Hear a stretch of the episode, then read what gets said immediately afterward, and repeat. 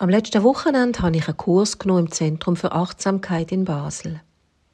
Der Kursleiter, ein Coach und Achtsamkeitslehrer, habe ich kennt, weil er sich neben seinem Beruf auch engagiert hat für Flüchtlinge.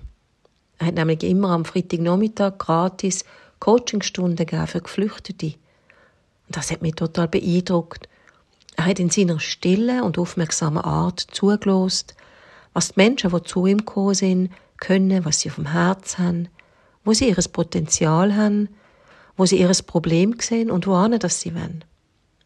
Der Kursleiter und Coach hat die Menschen gesehen und sich Zeit für sie genommen. Jeden Freitag. An dem Kurs, den ich genommen habe bei ihm, haben auch sieben andere Frauen teilgenommen. Das war sehr interessant. Wir haben sehr viel zugelost, geschrieben, immer wieder Zentrierungsübungen gemacht, Zweiergespräche geführt und uns austauscht. Ich habe viel profitiert an dem Wochenende. Und am Samstag zu oben, also etwa in der Mitte vom Kurs, habe ich den Kursleiter kurz allein angesprochen. Weil mir nämlich aufgefallen ist, dass auf allen Folien immer nur die männliche Form gebraucht wird. Also zum Beispiel Partner X soll mit Partner Y jetzt ein Gespräch führen. Aber wir sind ja alles Frauen gewesen. Er hat mir gut zugelost und hat sofort gesagt, ja, das stimme und dass er das will ändern. Das hat mich sehr gefreut und ich habe mich verstanden und gesehen gefühlt.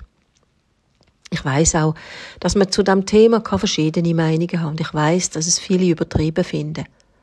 Aber bei mir ist es so, dass mir die Spruch und die Bilder von der Spruch einfach wichtig sind. Es geht auch nicht um Kosmetik, sondern darum, dass Frauen gesehen und auch benannt werden. In der Bibelübersetzung hat es früher immer geheißen, liebe Brüder, bis offenbar einmal ein paar Frauen protestiert haben. Und jetzt heißt es, liebe Brüder und Schwestern. Jesus hat neben Jünger ja eben auch Jüngerinnen gehabt, das ist klar. Jesus hat die Frauen wie die Männer und auch die Kinder gesehen, sie mitgenommen und geheilt und aufgerichtet. Einer den Namen für Gott ist El Roi, Gott sieht. Sklavin Hagar ist dem Gott in der Wüste begegnet, wo sie und ihr Kind fast gestorben sind. Aber sie haben überlebt. Gott hat sie angeschaut. Der Gottesname ist mir wichtig. Und ich bin sicher, dass er auch Jesus wichtig war.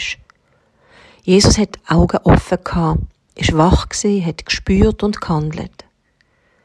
Der Name von Gott ist für mich eine Einladung, zu schauen, nicht zu übersehen, wach und achtsam zu sein, die Augen offen behalten und dann mein Handeln eventuell zu ändern. Wie es der Kursleiter gemacht hat.